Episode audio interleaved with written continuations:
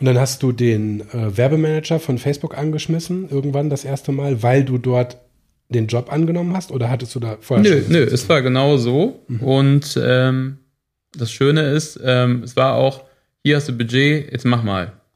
Und dann konnte man sich da wirklich geil austoben, weil es ist auch ein Spiel. Ne? Du kannst da irgendwie Geld reinpacken und dann tauscht du ein paar Zielgruppen aus und so ein bisschen Bilder hin und her und dann kommen da entweder bessere Zahlen oder schlechtere Zahlen raus und dann kannst du dich da wirklich drin verlieren. Das macht auch, auch Gamification-Faktor dahinter.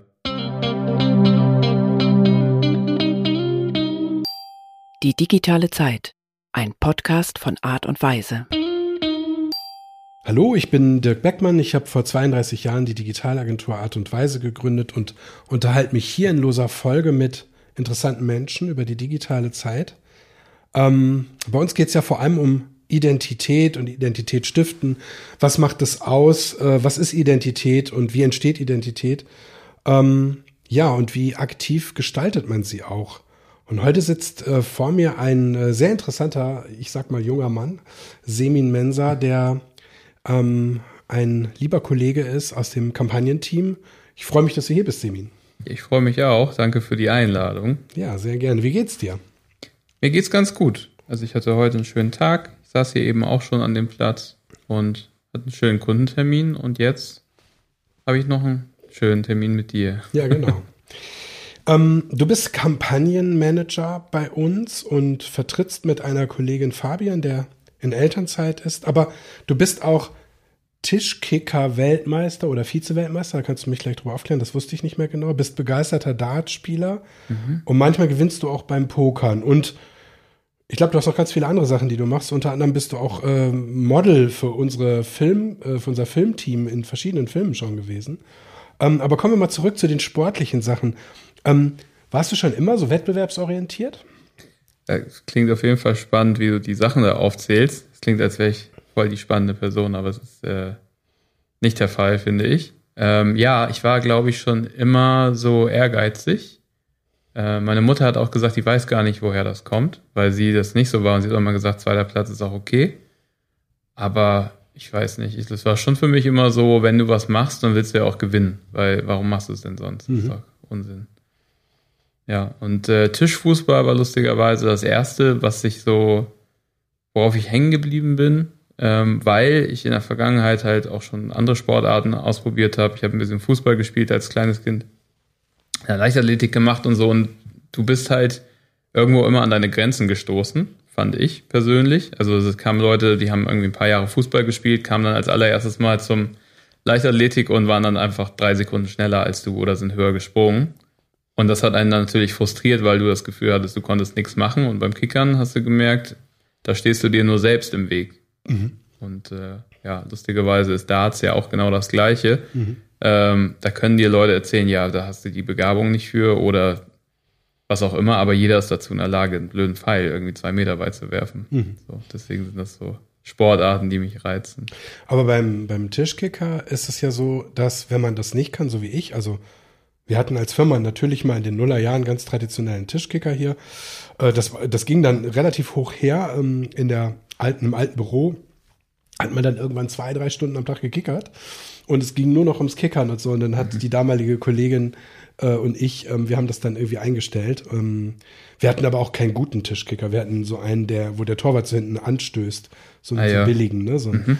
für einen, keine Ahnung. Auf jeden Fall, ich kann, ich kann das nicht. Und für mich ist das viel weniger nachvollziehbar, wie man das lernen kann. Also ich finde nicht, dass ich mir da im Weg stehe, sondern das ist einfach zu kompliziert.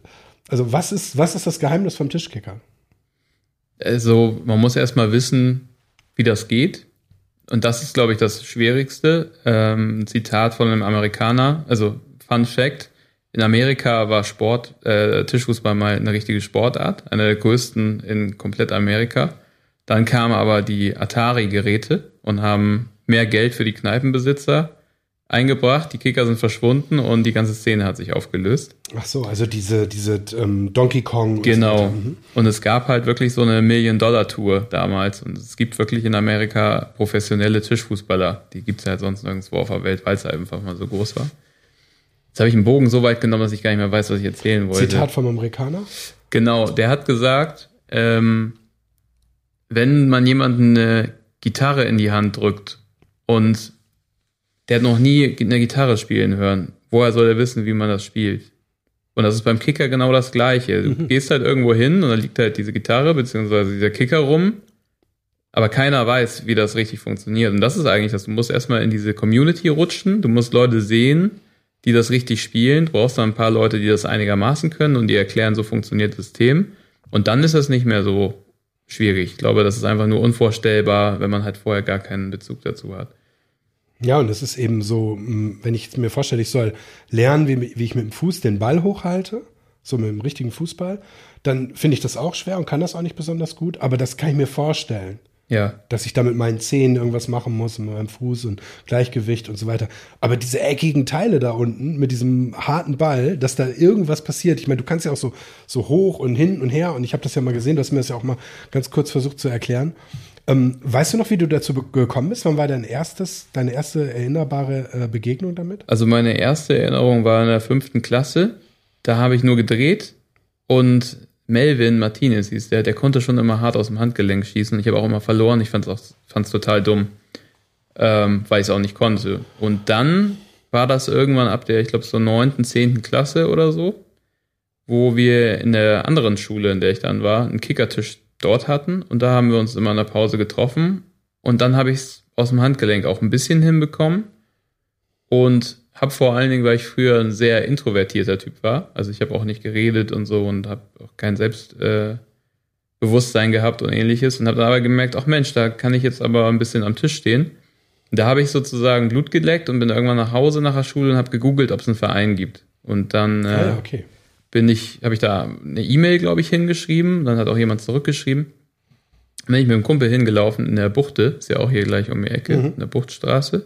Da war sozusagen der erste große Verein in Bremen. Ähm, und dann sind wir hingelaufen und haben das Training mitgemacht. Und ich dachte zuerst ja in der Schule, da gewinne ich ja gegen die Leute. Jetzt zeige ich denen erstmal, wo der Hammer hängt. Und dann habe ich aber äh, die Bälle gar nicht gesehen.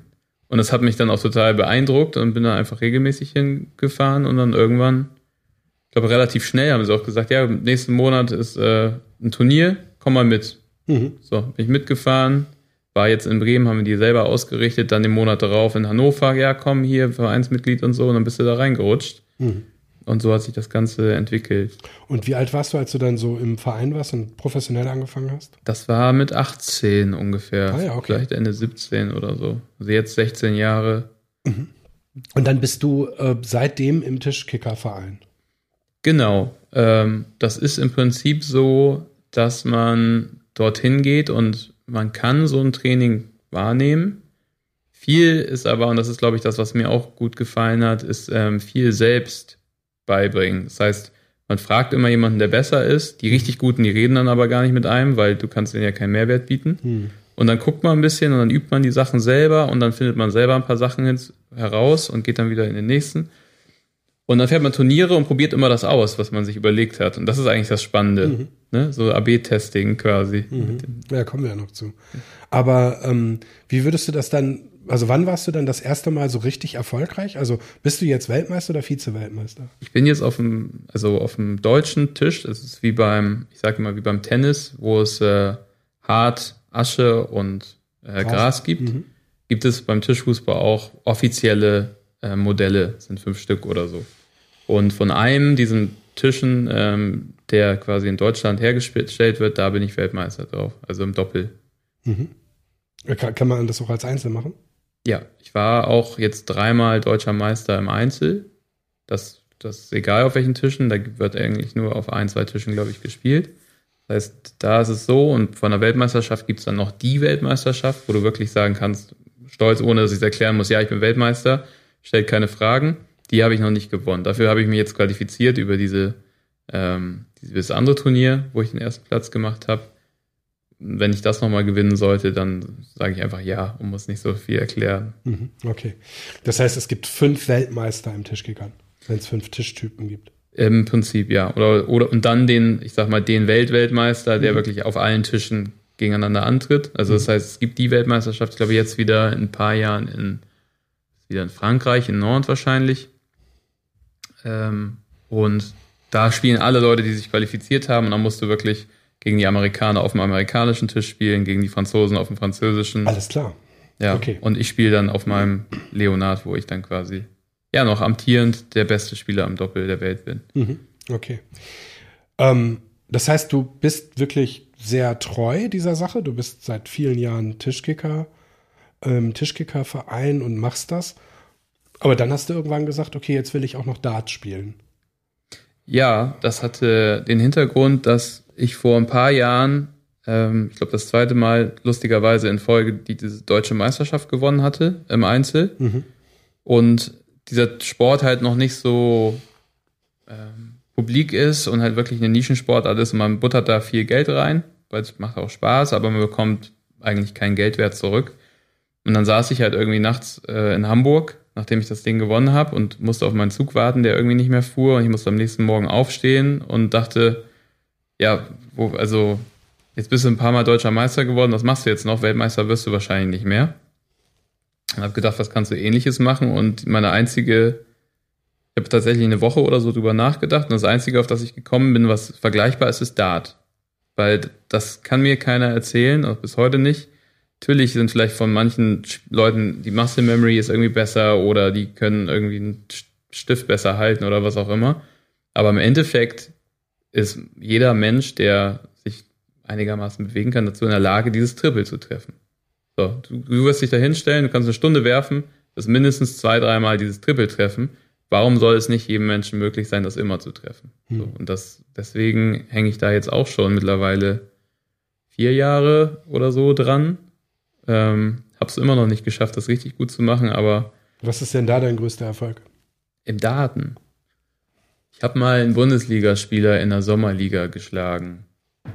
Ähm, sonst tatsächlich noch nicht so viel. Aber das kann man ja auch noch äh, das, das ganze Leben spielen. Da muss man ja, genau. nicht so übermäßig fit für sein. Zumindest sieht es nicht so aus bei den, bei den ähm, Sportübertragungen äh, da in den genau. Kanälen. Und ähm, ich glaube, der Erfolg ist aber auch anders zu messen. Ich, mein größter Erfolg für mich selbst ist, dass ich das immer noch mache. Hm. Weil ich ähm, bin halt schon erfolgsorientiert an bestimmten Sachen. Ich weiß aber, wenn man was sehr gut machen möchte, dann muss man das auch lange machen und dahinter sitzen. Ähm, aber beim, beim Daten ist es wirklich sehr, sehr frustrierend und ich, mein größter Erfolg ist, ist dass ich mich immer noch nicht, ähm, dass ich noch nicht aufgegeben habe tatsächlich. Wie heißt denn da irgendwie was? Äh, heißt das irgendwie 801, 701, 501, sowas, wo man so runterspielt? Genau, 501, ist das, ja. Ist das das, was du machst? Oder ist das egal? Ähm, ja, im Prinzip spielst du einen Spieltag. Ich spiele auch in der Liga jetzt in Bremen. Ähm, und du spielst dann Best of Three oder sowas. Oder Best of Five und immer 501 runter. Immer 501. Genau. Okay. Und ich sag mal so, ähm, mein größter Erfolg sonst sportlich gesehen ist das allerbeste, was man machen kann, ist ein neun Data. Das heißt, man beendet das Spiel mit neun Darts. Und mein bestes Leg waren 15. Mhm. Und wenn man immer 15 Darts spielen könnte, wäre man schon sehr, sehr gut. Mhm. Kann ich aber leider nicht. Nee. 9 heißt, äh, 60 ist ja das Triple. Ja. Und das bedeutet. Ich glaube, das ist sechsmal die 60, einmal die 60 noch, dann Triple 19 und doppelt 12 oder irgendwie sowas. Und das kann, ähm, man, man hat doch plus drei, ne? Ja. Und dann muss man die äh, dem nächsten geben? Ähm, man muss sich doch immer abwechseln, oder kann man das zu Ende spielen? Ach so, nee, jeder hat immer seine eigenen und jeder spielt seine eigenen 501 runter. Achso, man spielt sozusagen auf zwei verschiedenen Scheiben. Nö, nö, man wechselt sich immer ab. Man wechselt sich ab, ja. Genau, man zieht die Darts wieder raus, der andere kommt und eigentlich spielt man für sich. Also man kann das auch alleine spielen, man kann es auch online spielen. Ich spiele manchmal online gegen Freunde. Hat jeder eine Webcam aufgestellt mhm. und dann ah ja, cool. kannst du das runterspielen. Ja, apropos Freunde. Ähm, du hast dann, so habe ich dich kennengelernt, irgendwann angefangen bei meinem ältesten oder unserem ältesten Kunden bei äh, Lumenbergs Gute Weine und ähm, bist da im Marketing eingestiegen. Was hat dich eigentlich dazu qualifiziert, diesen Weg einzuschlagen? Oder einfach nur, weil du jemanden kanntest? Ja, das war tatsächlich so, weil ich jemanden kannte. Und ich war relativ äh, unglücklich bei meinem Job damals, weil ich schon früher erstmal eine lange Zeit lieber das gemacht habe, was mir Spaß macht. Ich habe viel in der Gastro gearbeitet, bin Kickern gegangen, dann eine Ausbildung gemacht als Handelsfachwirt habe dann gemerkt, okay, in dem Bereich willst du aber eigentlich gar nicht arbeiten, habe dann äh, in anderen Jobs auch noch gearbeitet und war dann im Finanzwesen, ja, für einen Payment Provider habe ich gearbeitet und hat, hat aber das Gefühl, ich komme aber gar nicht weiter und irgendwie weiß ich auch nicht genau, was ich machen will und habe dann irgendwann mal vor, ja, so kurz bevor ich da angefangen habe, mit äh, dem Bekannten gesprochen. Und der hatte vorher mit einem Marketer gesprochen, ich glaube aus Berlin, die eine Social Media Abteilung aufgebaut hatten. Und da hat er sich gedacht, ach Mensch, Social Media, Facebook, Marketing, Advertising, das müssen wir auch machen unbedingt. Ähm, und hat sich, glaube ich, auch ein paar Studenten angeguckt. Und wenn du mit Masterabschluss auch, glaube ich, von der Uni kommst, dann willst du erstmal horrende Summen haben, obwohl du auch noch gar keine praktische Erfahrung hast. Ne? 5000 Euro oder was auch immer. Und dann hat er sich gedacht, ja, die sind irgendwie auch nicht so, das habe ich mir nicht so vorgestellt. Und er hatte auch das Gefühl, glaube ich, dass, dass die wahrscheinlich auch keine praktische Erfahrung hatten, was aber auch der Fall war. Und hat mich dann gefragt, ähm, wo wir uns getroffen haben und äh, unter der Prämisse, dass wir uns das jetzt sechs Monate gemeinsam angucken, ob das was wird. Und wenn ja, dann machen wir es weiter und wenn nicht, dann halt nicht. Und dann war das für mich sozusagen meine Ausbildung in dem Bereich.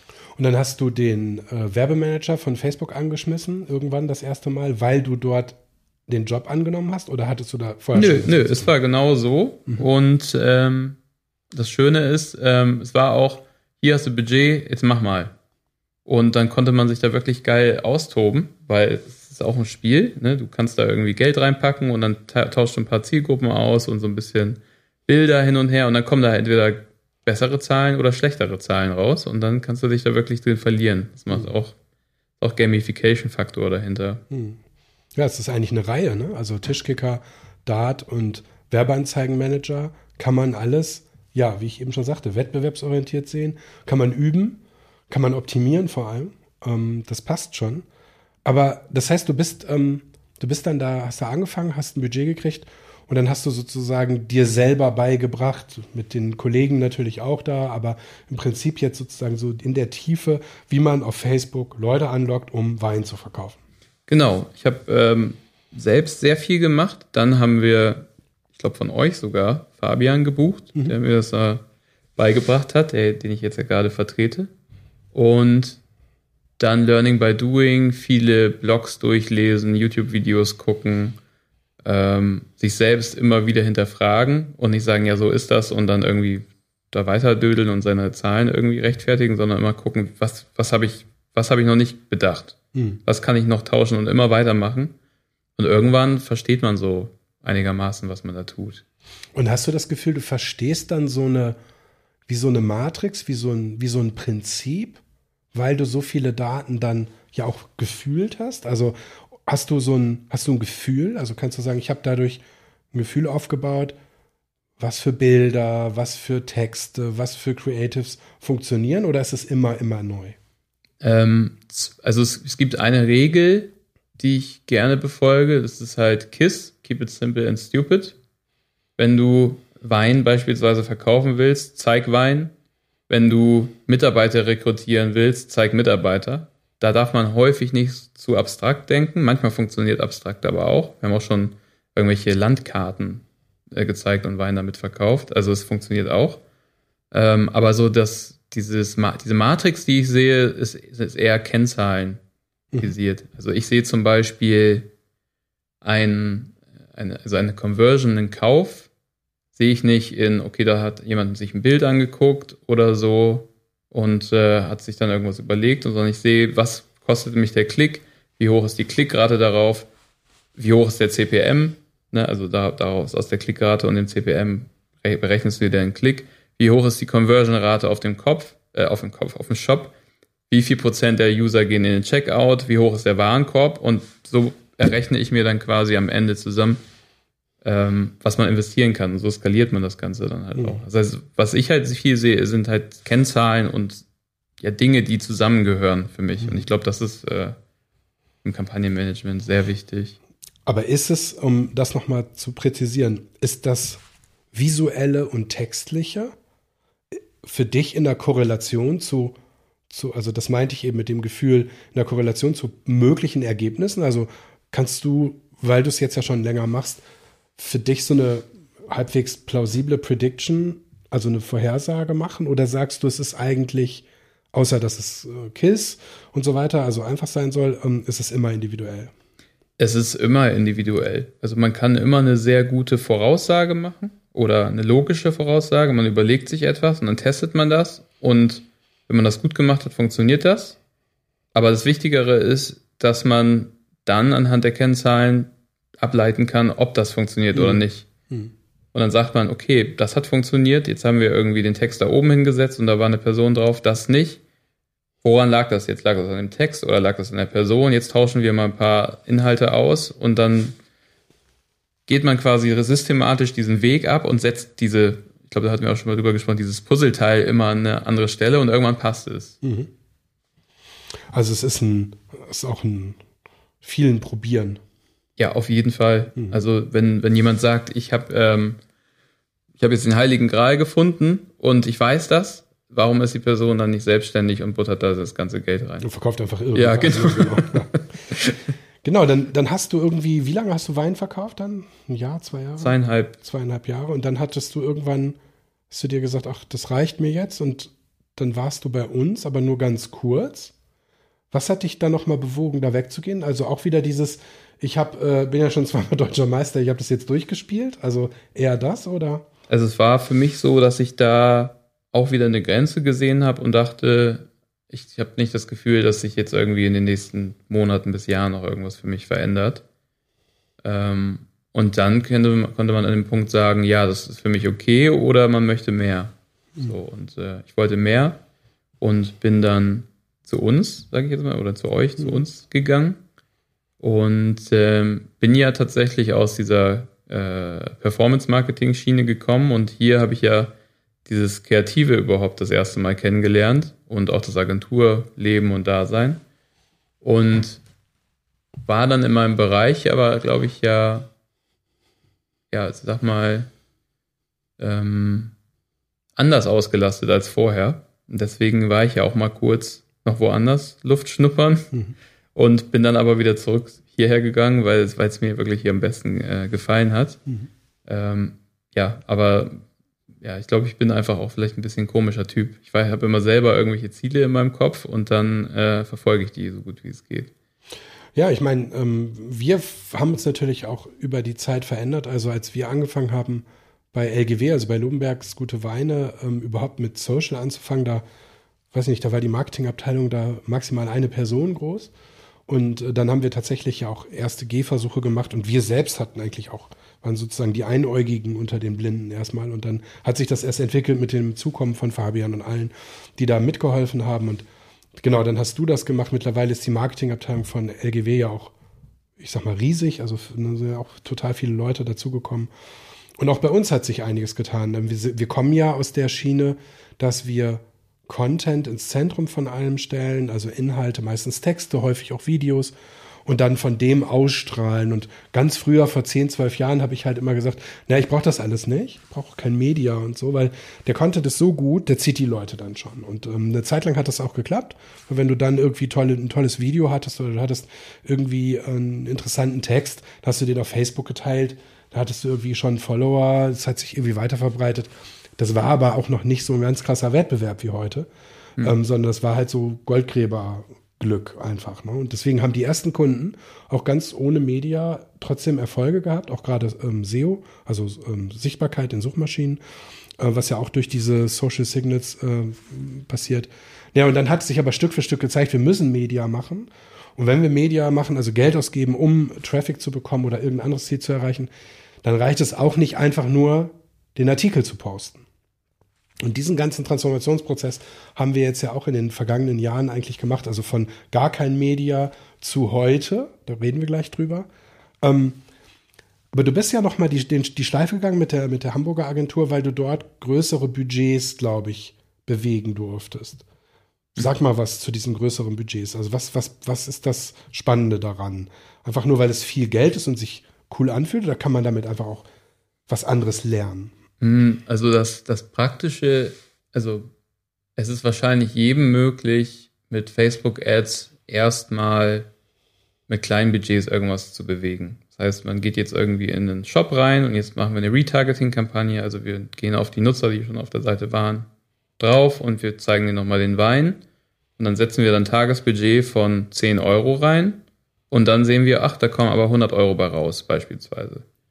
Das lässt sich aber nicht zwangsläufig skalieren. Ich kann jetzt nicht sagen, okay, Facebook, jetzt packe ich da 1000 Euro rein, jetzt habe ich äh, äh, 10.000 10 oder 100.000 Euro, ja, 10.000 Euro. Und das ist halt, das muss man ja mal irgendwann mal machen. Und einfach zu sagen, okay, was passiert denn, wenn ich da jetzt 20.000 Euro reinsetze und wie skaliere ich das überhaupt hoch und was, was, was, was gehört alles dazu? Ne? Also das Verständnis auch dafür, was dafür passieren muss, damit das klappt, mhm. bedeutet, also für mich ist es so ein bisschen, deine Werbung muss für eine breite Masse so attraktiv sein, dass man sich halt nicht nur die lowest hanging fruits, also die Leute, die eh schon irgendwie interessiert sind oder schon auf deiner Webseite waren oder gerade affin dafür sind, abholt, sondern dass man die breite Masse so erreicht mit einer Werbenachricht, dass sie sich abgeholt fühlt. Und das ist meistens funktioniert das über Sachen wie Pain Points oder USPs oder Probleme, die du löst über deine Werbung. Ja, und das ist eigentlich das, was ich auch irgendwie so ein bisschen in der Agentur gelernt habe, ja. Mhm. Und was hat, was ist da sozusagen ein großes Budget? Was, was, was, wenn man das sagen darf? Also was ist ein? Also ich habe selbst äh, nicht ganz so große Budgets ähm, verwaltet. Ich glaube, ich wahrscheinlich sollte ich es nicht sagen. Also aber Große sind, Budgets. Ja, es sind große Budgets. Mhm. Also wir haben ja teilweise, äh, wir haben ja Kunden vor allem auch gehabt, die auch äh, fünfstellig im Monat ausgegeben haben, aber das ist für uns schon die Oberkante. Und da wird es natürlich einige geben, die auch noch, noch darüber gehen. Insofern, ähm, klar. Also wir haben ja auch die Diskussion bei, bei, bei internen Sachen, dass man eben ähm, aus deiner Sicht äh, durchaus, obwohl wir relativ viel Geld für Media ausgeben, auf Google und auch auf, jetzt auf LinkedIn, ähm, um, äh, trotzdem Budgetlimitationen haben. Also mhm. obwohl wir viel ausgeben, müssen wir uns trotzdem jetzt Stück für Stück dahin hin entwickeln. Ähm, aber wenn du jetzt mal zum, zu dem Punkt kommst, jetzt haben wir so ein bisschen die, wie, wie bist du hierher gekommen, geklärt.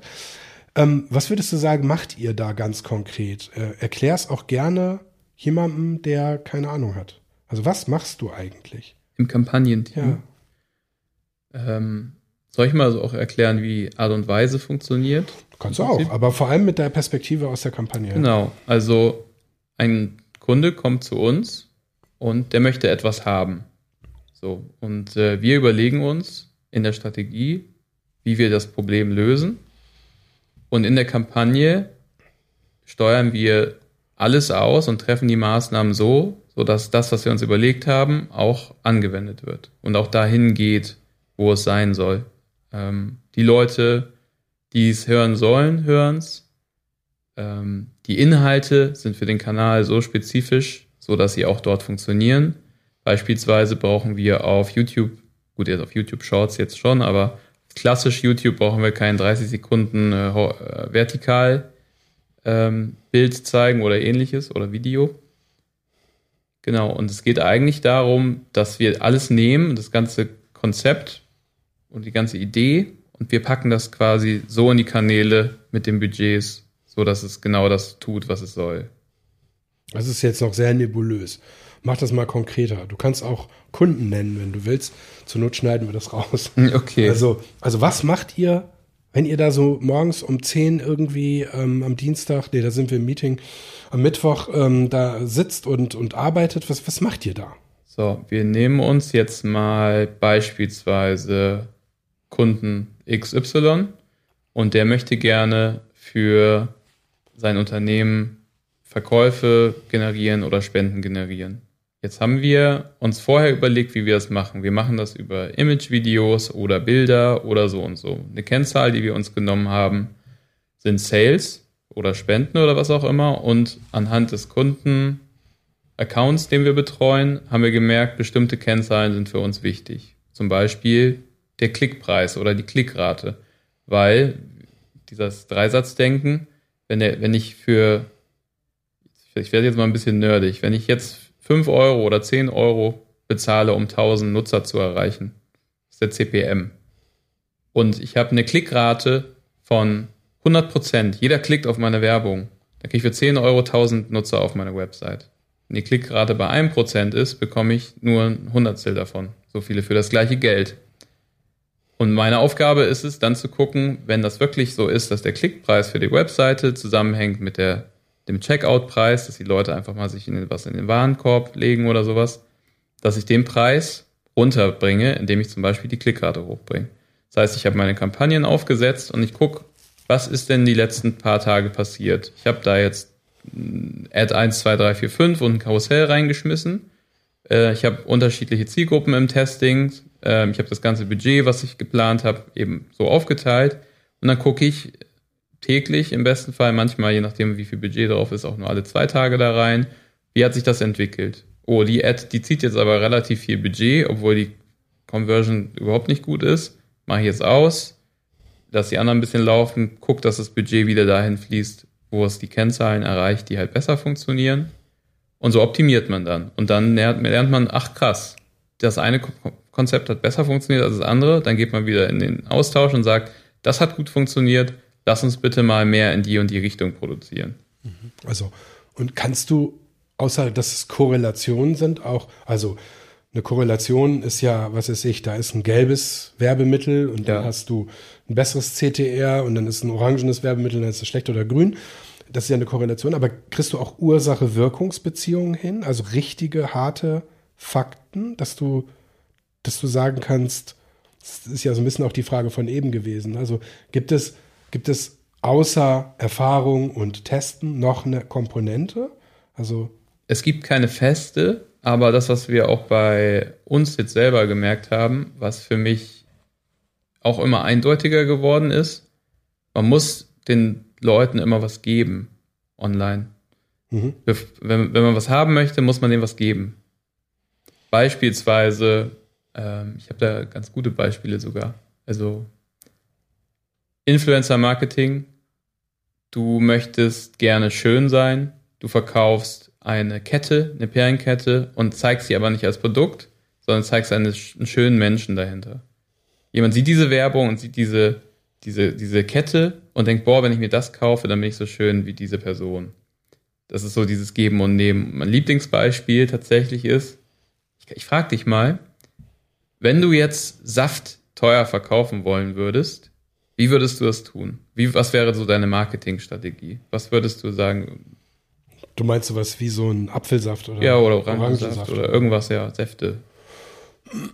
Ja, als erstes denke ich an so ein tolles Glas vor schwarzem Hintergrund mit Eiswürfeln und so noch so einer Frucht, die da so, so ein Stück echte Frucht und da wird das jetzt so reingegossen in Slow-Mo. Ja. Und für wie viel würdest du deinen Liter verkaufen?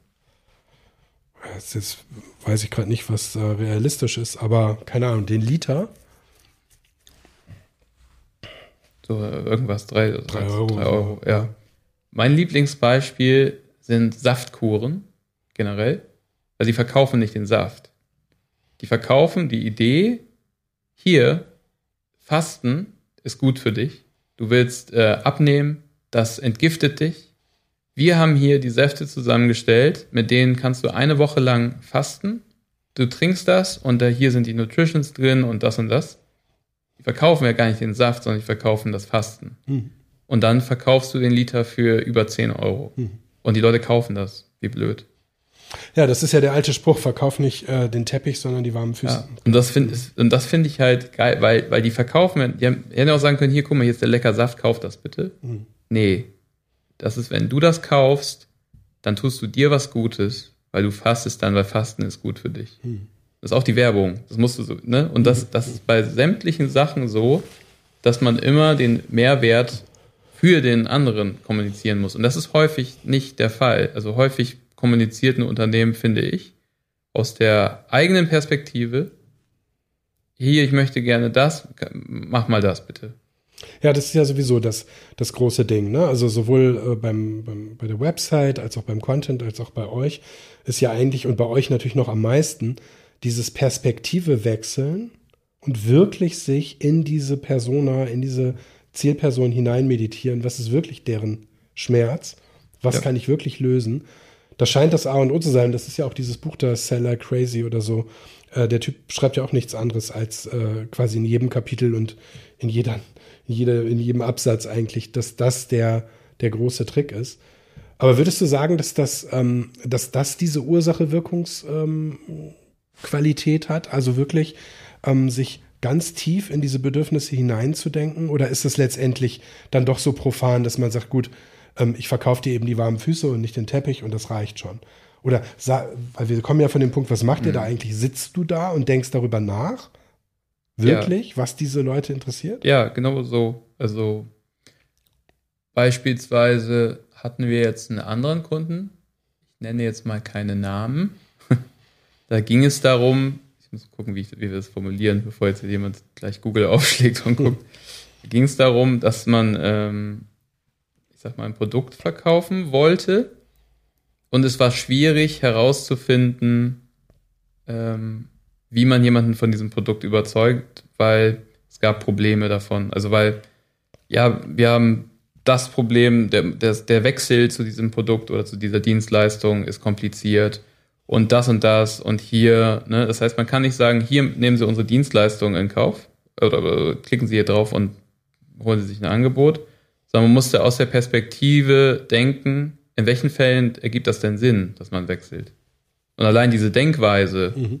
Ist ja schon eine andere. Das heißt, man geht einfach vom Denken schon aus dem Problem, also aus dem Problem oder denkt sich in die Probleme hinein und positioniert sich dann in der Werbung als der Problemlöser auf eine gewisse Art und mhm. Weise. Mhm. So, und in dem Fall war das unsere oder die Lösung, die wir uns überlegt hatten, war ähm, der Dienstleister, den du im Augenblick hast, ist zu klein für dich. Der, der mhm. wächst da gerade raus. Mhm. Warum? Was ist das Problem, was du dann hast? Leute, die einen Dienstleister haben, die das nicht mehr umsetzen können, die können dann nicht mehr verkaufen, weil, was weiß ich, die Produkte werden nicht geliefert oder was auch immer. Hm. So, und wir haben nicht gesagt, hol dir ein Angebot, sondern wir sind ein großer Dienstleister. Und wenn du das, wenn du gerne mit uns zusammenarbeiten möchtest, dann hier machen wir dir ein Angebot. Mhm. Das heißt, allein dieses sich so positionieren kommt ja schon aus dem Gedanken des Problemlösens heraus. Aber würdest du sagen, dass das eine, ähm, dass es da einen neuen Aspekt jetzt digital gibt? Weil man würde ja denken, so ist es doch eigentlich auch schon immer so ein bisschen, ne? Also diese, diese, diese berühmten Plakate, die, wo die Copy äh, schnell wirken muss mit dem Bild zusammen. Oder was würdest du sagen, ist das, ist das Besondere oder das Neue an, an digital?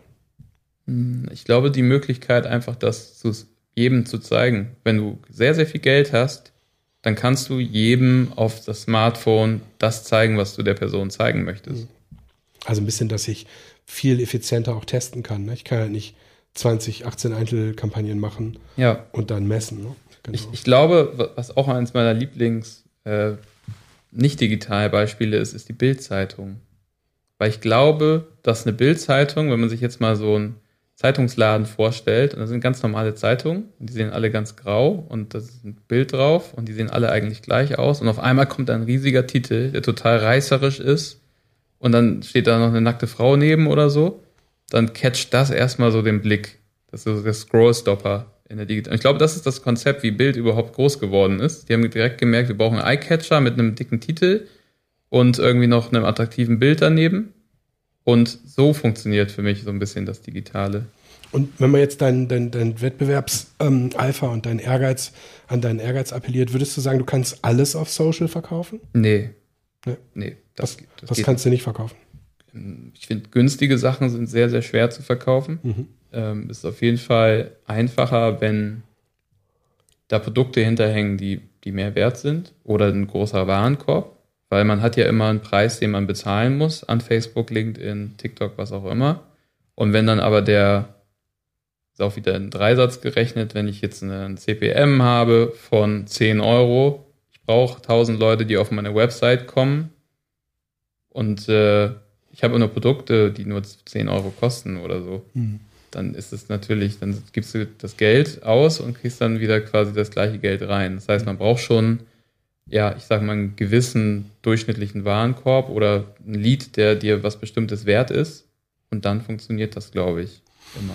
Mhm. Und ähm, das ist ja das Verkaufen, aber Verkaufen könnte man ja auch übersetzen mit ja vermarkten, also die, ähm, die, die Aufmerksamkeit einkaufen, wie würdest du das da sehen? Wir waren jetzt die ganze Zeit immer so bei, bei E-Commerce-mäßigen Geschichten, Spenden einsammeln, ist ja alles so ein bisschen ähnlich, aber wie ist es in der, in der Markenbildung?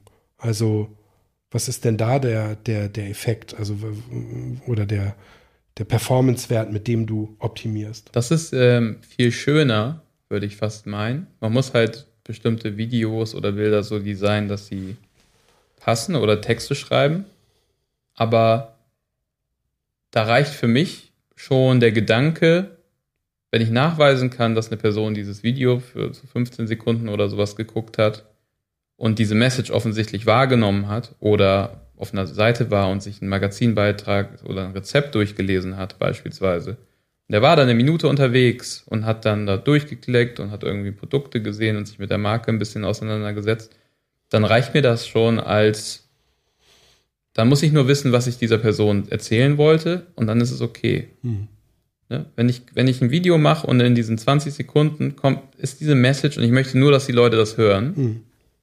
Und jemand hat es zu 20 Sekunden gesehen, dann ist der KPI schon für mich fertig. Mhm. Das heißt, da geht es gar nicht mehr darum, es geht schon darum, wie man es erzählt, damit es auch spannend ist, mhm. aber es geht dann wirklich nur noch darum, dass, dass man dann zufrieden ist, wenn, wenn die Nutzer das getan haben. Mhm. Ich habe mich gefragt, ähm, ähm, ich male ja so Bilder privat und ich habe die, die, die, ähm, die mache ich schon 20 Jahre, aber die jetzt, die ich jetzt gerade mache, die finde ich richtig gut. Die würde ich gerne verkaufen.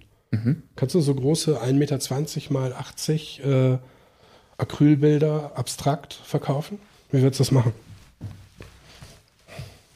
Über Social? Mhm. Das müsste ich mir überlegen. Bräuchte ich ein bisschen Zeit für. Mhm. Aber können wir ausprobieren. So, jetzt ich kann mal meinen Gedankengang durchgehen. Also, wir müssen erstmal die Zielgruppe finden, die das interessiert. Die braucht wahrscheinlich aber auch genügend Geld. Ja, ich kann mir vorstellen, die sind sehr dekorativ. Die, die, ja. die, die ich gerade mache, sind sehr dekorativ. Also das ist so eine Zielgruppe, die ist leicht. Das müssen keine krassen Kunstkenner sein. Also das ist schon so ein bisschen mainstreamig. Aber die müssen ein bestimmtes Budget haben. Mhm. Weil die, okay. Das ist der eine Part. Die andere Frage ist jetzt, reicht es, dass ich diese Person, dass ich die richtigen Personen erreiche, die sehen das, finden das toll und kaufen das direkt?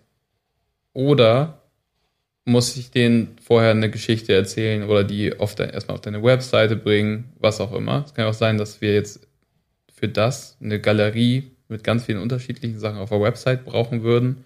Dann würden wir uns erstmal Traffic raufholen und über den Traffic würde man sich dann quasi nochmal im Retargeting versuchen, die Leute rauszusuchen die es kaufen wollen. Aber eine Strategie, da bräuchte ich, glaube ich, eine halbe Stunde oder so für. Klar. Nee, äh, ich habe mich nur gefragt, ob du ähm, sagst, nee, auf keinen Fall, weil. Oder ja, auf jeden Fall kann man sich Gedanken machen. Also es gibt ja Sachen, wie du meintest, ne? also was ist ich, irgendwas, was 10 Euro kostet, ja. das lohnt sich offensichtlich nicht, dass wir 20 Euro im, im, im Netz verkaufen für, für einen äh, Kauf. Aber ähm, mich hat es einfach nur interessiert mit den Bildern. Also würde ich jetzt nicht pauschal sagen, nein, ich hm. glaube, es geht. Ähm, jetzt waren wir eben bei dem Punkt, was macht ihr am Mittwochmorgen um 10? Und man könnte das ja zusammenfassen mit, ihr versucht euch in die Lage dieser Kunden, des Kunden von uns hineinzuversetzen und versucht die irgendwie mit den Möglichkeiten, die ihr habt, das sind ja ähm, Optimierung in der Kampagne, aber auch eben ähm, Optimierung von, von diesen Anzeigen, besser zu bekommen. Aber ist, was macht ihr noch? Also was ist noch Teil eures Jobs? Ähm, wir sind viel, inzwischen viel im Austausch mit den anderen Abteilungen. Das bedeutet, wenn wir solche Learnings haben, dann teilen wir die auch mit, sodass wir ähm, nicht, ja, also ich sag mal, wir kommen auch, glaube ich, daher, dass wir das gar nicht so viel im Austausch gemacht haben und und hat einen Text bekommen und dann hat ein Bild bekommen, so wie du sagst, die guten alten Zeiten und dann in äh, was war das, Goldgräber-Rausch mhm. oder Stimmung, hat man da irgendwie was Richtiges gelandet. Und jetzt ist es eher so, dass man es nicht nur nimmt und dann da reinpackt und guckt, was rauskommt, sondern dass man eben in Feedback ist und sagt, ey, dieser eine Text hat richtig gut funktioniert. Ey, Süßigkeiten funktionieren besser als äh, Würste, äh, sowas in die mhm. Richtung. Ne? Und dass, dass wir quasi in eine Wechselwirkung gehen, wir nehmen diese Bausteine, packen die da rein äh, stimmen uns quasi mit dem Kunden und auch mit den anderen Kollegen ab und sagen wieder zurück, lass uns mal bitte ein bisschen mehr in die Richtung gehen. Und wenn die Überlegungen, die wir gemacht haben, richtig waren, dann passiert mal was Gutes. Mhm. So, und dann verbessern sich die Kennzahlen. Mhm. Okay, das heißt also, ihr meditiert euch in die Zielgruppe, ihr ähm, optimiert im Austausch mit Kunde und, und Team. Genau, und das dritte große Ding ist sicherlich ähm, wahrscheinlich auch so ein bisschen die Analyse von dem, was ihr macht. Also wahrscheinlich ist es, oder ich würde sagen, für die meisten ist es ja ein Buch mit sieben Siegeln, was da genau passiert. Ja. Also zu erklären, was, äh, was ihr gemacht habt, was ihr mit dem Geld der Kunden gemacht habt, nimmt ja auch eine Rolle ein. Richtig. Ja. Ähm, das wird auf jeden Fall alles, also es, es, gibt bei uns einmal diese Analyse, die alle paar Monate stattfindet, wo man einmal sagt, boah, das haben wir jetzt gerade gemacht, um es einfach mal zusammenzufassen. Wir sind so aber live auch in Analyse im Austausch und äh, spiegeln quasi immer das zurück, was wir da gemacht haben. Wir übersetzen das sozusagen, mhm. die, die, Zahlen, ähm, ja, normale Sprache. Was wir aber auch machen müssen, was anstrengend ist, ist die Kanäle immer weiter lernen. Das ist, glaube ich, wie beim Jurastudium oder so, das Gesetze und Urteile ändern sich immer wieder. Und manchmal verändern sich diese, der Algorithmus. Es gab vor zwei, drei Jahren gab es dieses Apple iOS Update. Und auf einmal haben wir ähm, sämtliche Apple-Nutzerzahlen verloren. Mhm, stimmt. So. Und auf einmal musste man die kompletten Zahlen neu interpretieren. Alles, was wir vorher hatten, war komplett neu und über Bord geworfen. Und dann kommt auf einmal ein Instagram Reel, was es nicht gab, bevor TikTok kam. Und dann müssen wir uns überlegen, okay, für wen lohnen sich Reels? Was machen Reels denn? Mhm. Ähm, jetzt bald gibt es diese Cookies nicht mehr oder was auch immer, oder es gibt kein äh, Cookie-Tracking mehr. Das heißt, man muss halt immer aktuell mit den Kanälen sein, weil man sonst nicht mehr zeitgemäß agiert. Mhm gehört auch dazu. Und ähm, in, in was für einem Umfang nutzt ihr irgendwie künstliche Intelligenz oder implizit durch die Tools oder explizit, weil ihr solche Maschinen anwerft? Ähm, ich sag mal, künstliche Intelligenz auf der einen Seite ist bei Facebook immer ausgeprägter. Früher war das sehr, sehr wichtig, dass man ähm, sehr, sehr gutes Zielgruppentargeting macht. Heute muss man das manchmal gar nicht mehr, weil teilweise auf einmal eine Kampagne, wo du sagst, ich nehme jetzt meine Werbung und ich packe das auf ganz Deutschland, besser funktioniert als eine Persona, die man sich vorher überlegt hat. Woran liegt das? Weil der Algorithmus schlauer geworden ist. Früher war das so, dass der halt nicht so schnell gelernt hat und dann musstest sagen, hier Facebook, guck mal hier, nimm dir mal bitte die und die Leute an, weil wir kennen unsere Personas besser. Heute kann er viel besser mit den Daten arbeiten hm. und du schmeißt ihn die Sachen rein und er erkennt, ach ja, da ist ja eine Flasche Wein drauf und äh, die und die Person ist sowieso gerade an Wein interessiert, der zeigen wir das mal. Aber das heißt, da nimmt Facebook dir so ein bisschen die Arbeit weg. Jein, also ein bisschen schon, aber praktisch muss man ja trotzdem wissen, wie es funktioniert. Also ich glaube, es würde mir die Arbeit wegnehmen, wenn es irgendwann so einfach aufbereitet ist, dass Facebook nur noch fragt, was soll ich verkaufen? Oder was, was willst du? Hier ist das Bild, hier ist der Text. So, lass mich mal machen. Ab dann wird es schwierig, weil dann kann das jeder selber bedienen. Aber solange es da noch äh, Bediener geben muss und es halt nicht noch ein bisschen verwirrend ist, wenn man das erste Mal reinguckt, äh, solange bin ich, glaube ich, noch safe. Hm, okay. Und andere ähm, Berührungspunkte mit KI? Äh, ja, lustig. Das hatten wir ja schon mal hier auch mit ChatGPT das Thema. Ich bin da total ähm, begeistert von. Ich bin seitdem das raus ist, bin ich da eigentlich jeden Tag drin und nutze das. Am Anfang nur, um mir lustige Geschichten erzählen zu lassen. Und mittlerweile tatsächlich in meinem Alltag für bestimmte Fragen, die ich habe. Also eine Startsuchmaschine, oder? Auch, ja. Hm. Ähm, beispielsweise, ähm, ich musste mich jetzt, äh, was heißt leider, wir mussten uns ein neues Auto kaufen, mhm. haben wir uns gestern jetzt auch für eins entschieden. Und ich habe gar keine Ahnung von Autos und mich haben Autos auch noch nie interessiert. Und dann habe ich zu ChatGPT gesagt, nenn mir mal bitte ähm, fünf Kleinwagen oder sechs oder sieben oder acht, die sich für die Stadt eignen mit Benzin und einem geringen Verbrauch. So. Dann hat er mir fünf, sechs solche Autos genannt. Und dann habe ich gedacht, ja, okay, das bringt mir ja eigentlich nicht so viel mach mir mal bitte ein Autoquartett mit sechs Werten jeweils. Sowas wie beispielsweise Kubikraum und sowas mhm. aus diesen Autos. Und dann hat er mir das gemacht und dann konnte ich die Werte vergleichen, als, als jemand, der gar keine Ahnung hat. Und hatte dann so, ach ja, okay, da ist der Kubikraum. Und dann kannst du fragen, okay, wofür ist das gut? Warum ist das wichtig? dass das, und der, der macht es halt mit dir. Und wenn ich das mir alles selber irgendwie erarbeiten hätte müssen im Internet, dann wäre es komplett aufwendig gewesen. Aber für sowas ist es total praktisch. Und was hat ChatGPT dir denn jetzt für ein Auto empfohlen? Ähm, es war, ich glaube, ein VW Polo war dabei. Dann, jetzt müssen wir überlegen. Oder besser gesagt, was hast du dich denn jetzt entschieden? Wir haben uns einen Renault Clio, haben wir uns jetzt ah, geholt. Ja, okay. Klein. Ja, ich finde es auch spannend. Also wir sind ja äh, in dem letzten Podcast äh, ziemlich intensiv darauf eingegangen, dass wir so ein bisschen auf der Suche sind nach der ganz konkreten, für uns jetzt beruflich gemeint, dem ganz konkreten Nutzen. Also gibt es einen Nutzen von KI für dich jetzt im beruflichen Kontext, dass du sagst, da habe ich das eingesetzt und das war gut? Auf jeden Fall. Ähm, es gibt ja eben diese Copies, die man schreiben muss ähm, für beispielsweise eine Landingpage oder einen Magazinartikel und dann machen wir die Social Media Ad dafür und dann brauchen wir einen kleinen Teasertext. Und ich bin selber, ich würde mich schon als kreativ bezeichnen, aber bei sowas habe ich häufig Blockaden, weil ich nicht weiß, oh, wo, wie soll ich anfangen oder sowas. Und dann einfach den Landing-Page-Text zu nehmen, zu kopieren und zu ChatGPT zu sagen, hier, mach mir mal bitte einen, einen Teaser-Text oder fünf Entwürfe mit einem Teaser-Text ähm, für Facebook, um das zu bewerben, raus und dann gefällt dir einer davon einigermaßen und dann schreibst du es noch ein bisschen selber um. Das nimmt einem so viel Arbeit weg und so viel Hirnschmalz, den man da selber reinstecken muss. Das auf jeden Fall sehr praktisch ist. Ja, okay. Also das, was viele ja jetzt im Moment sagen, das sozusagen zusammenfassen ähm, irgendwie einen anderen Aggregatzustand überführen, dass das etwas ist, was dich, ja. wo, wo du es nutzt. Ja. Ich habe es sogar einmal benutzt ähm, für eine Präsentation, wo ich wusste, dass ganz, ganz viele Teile ähm, drin vorkommen. Ich habe es selber für mich nicht ordnen können. Ich wusste, ich muss über das sprechen und das und das und das und das.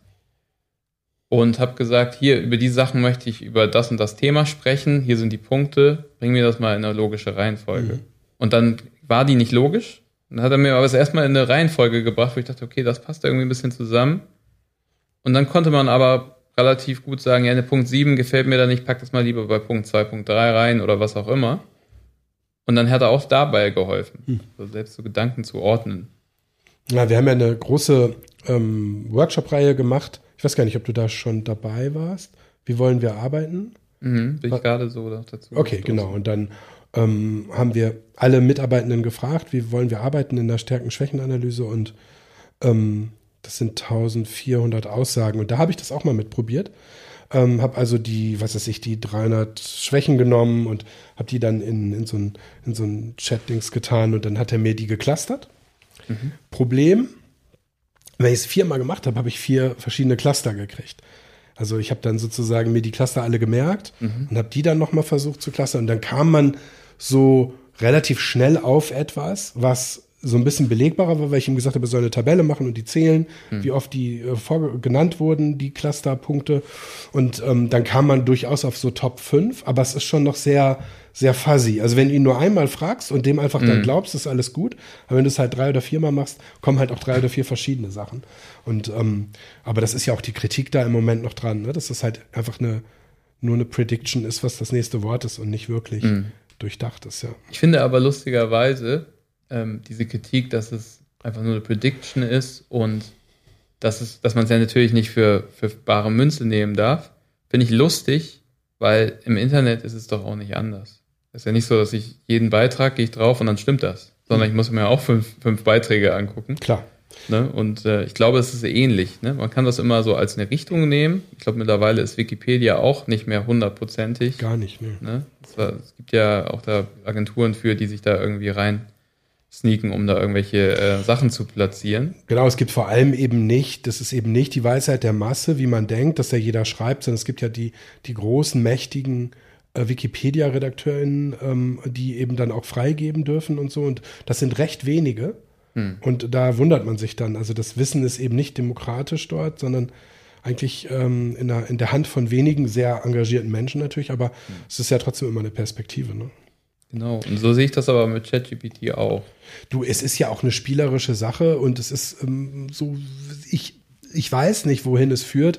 Es ist jetzt sozusagen die erste Welle, wo man wirklich was mit anfangen kann, wo man wirklich was sieht. Ich bin ja großer Notion-Fan und da ist das äh, ähm, Dings ja auch drin. Also die ähm, KI ist da auch eingebaut und ähm, mittlerweile und man kann, man kann dann dort ähm, noch ein bisschen, sag mal, einfacher Texte in, in, in Texten arbeiten als mit dem Chat-Programm, weil das immer persistent ist, weil das immer gespeichert wird. Und dann hat man die Version und die Version und die und dann kann man die vergleichen und das ist so ganz nett, wenn man so ganz viel Textarbeit macht oder Listen oder Tabellen oder so. Ne? Mhm. Und ähm, was man dem Ding auch sagen kann, ist, mach eine äh, Liste mit den bevölkerungsreichsten Ländern der Welt, den Top Ten, dann macht er eine Tabelle und dann sagst du dem, und jetzt macht daraus ein Pie-Chart Mhm. Und dann macht er in so einer Mermaid, heißt das Sprache, so ein Pie-Chart daraus und dann hast du auf einmal so eine, so eine Tabelle, also du hast diese bevölkerungsreichsten Länder und dann hast du dieses Pie-Chart, das ist alles total cool. Mhm. Und dann fehlt China. Ja, echt? Ja, fehlt China gestern. Und dann habe ich auch gedacht, ja, okay, es ist, es ist irgendwie noch, ähm, es ist noch äh, sehr am Anfang. Ähm, wir sind nicht am Anfang, sondern wir sind ähm, ungefähr bei einer Stunde und ich habe noch ein kleines ähm, A- oder B-Spiel, das ich natürlich geklaut habe von meinem Lieblingspodcast, ähm, alles gesagt. Da machen die das dann teilweise mit 90 Fragen. So schlimm ist es hier nicht. Aber ich mhm. habe 20 Fragen für dich und du musst schnell antworten. Nicht nachdenken. Okay. Kicker oder Dart? A. Du musst Kicker sagen. Kicker. ähm, weil ich weiß nicht, was ich gesagt okay. habe. Also äh, Kicker oder Dart ist Kicker. Kicker. Äh, Dart oder Poker? Dart. Poker oder Kicker? Kicker. Wein oder Bier? Bier. Bier oder Wasser? Bier. Facebook oder Instagram? Facebook. Instagram oder TikTok? TikTok. TikTok oder YouTube? TikTok. YouTube oder Facebook? Facebook. Lesen oder surfen? Surfen. Surfen oder Fernsehen? Surfen. Video oder Text? Video. Text oder Bild? Bild. Suchen oder entdecken? Suchen. Homeoffice oder Office? Beides. großer, großer Monitor oder Laptop? Äh, großer Monitor. Laptop oder iPad? Äh, Laptop. Markthalle 8 oder selbstgekochtes mitbringen? Markthalle 8. Kicker-Weltmeister oder Dart-Weltmeister? Boah, schwierig. Dart-Weltmeister. Gegenwart oder Zukunft? Zukunft. Ja, cool. Ähm, Dart-Weltmeister? Weil das ist sozusagen nochmal so ein ganzes Level drüber, weil das so eine große Sportart ist, oder? Also Kicker-Weltmeister sehe ich sogar noch irgendwie, mhm. dass das vielleicht nochmal irgendwie passiert, weil mhm. ich bin ja schon ein Step vor diesem Multitable-Ding. Mhm. Aber Dart-Weltmeister, das wäre wirklich so ein Lebenstraum. Ja, echt? Ja. Krass. Kriegt man da auch Geld? Ja, da kriegt man richtig viel Geld. Ach so, echt? Ja, das, das ist also, alles klar. Das ist also, wenn du, wenn du Kicker-Weltmeister wirst, dann kriegst du auch was, aber wenn du. Äh, dann kriegst du einen Pokal. Kriegst du einen Pokal? Okay. Ja. Und beim Dart kriegt man, hat man so Sponsoren. dann kriegst du da, was weiß ich, ne, 300.000 oder so. Oh, wow, für. echt. Mhm. Krass. Ja, okay, verstehe. Ja. Sag mal, die letzte Frage ist immer, ähm, was glaubst du, was die Zukunft bringt? Ähm, du kannst dir das aussuchen, die nächsten fünf Jahren oder in 20 Jahren. Wo geht das hin? Aus deiner Perspektive, so auch aus der Media-Perspektive. Was, was, was, wird, was wird passieren? Müssen wir irgendwann Facebook nur noch per Sprache so wie so ungefähr, hey Siri, äh, dies, das, jenes sagen und dann wird, wird unser Produkt vermarktet oder, oder geht das alles wieder zurück? Ist Print doch nicht tot? Also ich glaube, dass wir ähm, in so eine so ein bisschen Dystopien-Szenario reinrutschen, in dem wirklich irgendwie viele Metaverse auch unterwegs sein werden. Ähm, glaube, viel wird automatisiert werden. Die Menschen müssen gar nicht mehr so viel machen und auch nicht mehr so viel nachdenken. So wie wir jetzt das Smartphone haben, muss man sich das ja vorstellen. Früher kannte ich Telefonnummern auswendig, früher wusste ich Straßennamen, heute gucke ich nur noch in mein Smartphone rein, weil da steht alles drin. Ich lagere also meine Gehirnleistung an was anderes aus und das wird ja nicht anders passieren. Gehe ich von aus. Dann werden, werden Unternehmen kommen, die das nutzen diese Information und dann sitze ich nur noch wie bei Wally in meinem dicken Stuhl und fliege da durch, durchs Universum wahrscheinlich. Ja, und ähm, glaubst du, wir, wir jetzt so als, als Agentur, uns gibt es in so einer Form in 20 Jahren? Nö, ich glaube, es wird sich genauso verändern, wie wir schon von Print zu digital uns bewegt haben. Und so werden wir halt quasi noch einen Step weiter mhm. gehen. Dann sind wir auf einmal in 3D, in einer Virtual Reality unterwegs und weiß ich, ich, ich muss das nochmal kurz fragen, auch wenn das ja als eigentlich der Abschluss sein sollte, aber glaubst du wirklich an diese 3D-Idee? Ja. Echt? Klar. Also warum sollte ich teure Agenturräume mieten, beispielsweise, wenn ich das alles digital abbilden kann? Achso, du meinst, wir arbeiten dann alle mit dieser Brille an unserem Homeoffice-Tisch wie heute, aber wir sind dann trotzdem so wie wir beide jetzt hier genau. halbwegs, je nachdem wie viel Geld wir in die, ja. in die Cloud-Dienste stecken, halbwegs äh, ja. lebensreal. Genau, und das ist auch egal, wenn du hier mit, du machst eine Agentur in Süddeutschland auf, du kannst einen in Norddeutschland holen, du schickst den statt MacBook, schickst du den MacBook und eine Brille rüber und man arbeitet einfach genauso wie vorher, man spart sich die Büroräume. Warum nicht? Oder wenn du Single bist und du bist normalerweise nicht attraktiv oder so, und dann machst du Online-Tinder dann in 3D und machst dir deinen Avatar selber und findest da deine Person oder eine KI, die einfach nett zu dir ist. Da gibt es doch gar keinen Grund für dich, da mehr rauszugehen. So ja. Ready Player One ist ja auch genauso. Ja, genau, genau. Das ist ja. auch ein cooler Film. Und ich, ich sehe das nicht, dass das, ähm, dass das äh, weit weg ist sogar. Also auch ein Mark Zuckerberg der wusste ja genau, was er da macht mit Facebook und dass er die Aufmerksamkeit generiert und dass er Werbung dafür holt. Das ist ja kein Zufall, dass er dieses Metaverse baut. Dass es heute keiner versteht, das ist klar, weil die Technik dafür noch gar nicht da ist. Aber sobald du nur so ein kleines Apple-Glas oder was auch immer auf der Brille hast und das ist affordable und du merkst auf einmal, einen Abschluss zu bringen, das bringt dir Mehrwert, wenn du das kaufst. Ich, ich, ich setze mir dieses Ding auf wie ein iPhone. Hast du vorher auch nicht gedacht, dass jeder so ein blödes das ja. Android-Ding mit sich rumträgt, ne? Klar, aber das, ich finde, so eine Augmented-Brille von Apple, äh, wo, die mir sozusagen mehr Informationen gibt, total nachvollziehbar. Und die komplette Brille, hier, mein Sohn hat auch so eine. Also egal wie toll die Grafik wird, ich kann ich es mir einfach nicht vorstellen, dass wir da halt die ganze Zeit drin hängen. Aber klar, du hast recht, wir haben uns auch nicht vorstellen können, dass wir irgendwas, irgendwann mal was anderes machen als Fernsehen gucken. Ja, oder was ist denn, was ist denn, wenn es dann beides ist? Du hast jetzt eine Brille auf, wie du sie jetzt hast. Hm und dann drückst du um und auf einmal ist es komplett voll und du siehst nur noch digital und es ne, switcht um. Zum, ja, zum Entspannen. Also es gibt genug, genug äh, Beispiele dafür, ja. Ja, ist ein eigenes Thema. Ich glaube, wir warten mal, bis äh, so die, dieses Chat-GPT des Metaverse kommt. Und dann ja. machen wir darüber einen Podcast. Ja, sehr cool. Vielen Dank, dass du da warst, Simin. Danke für die Einladung. Gerne.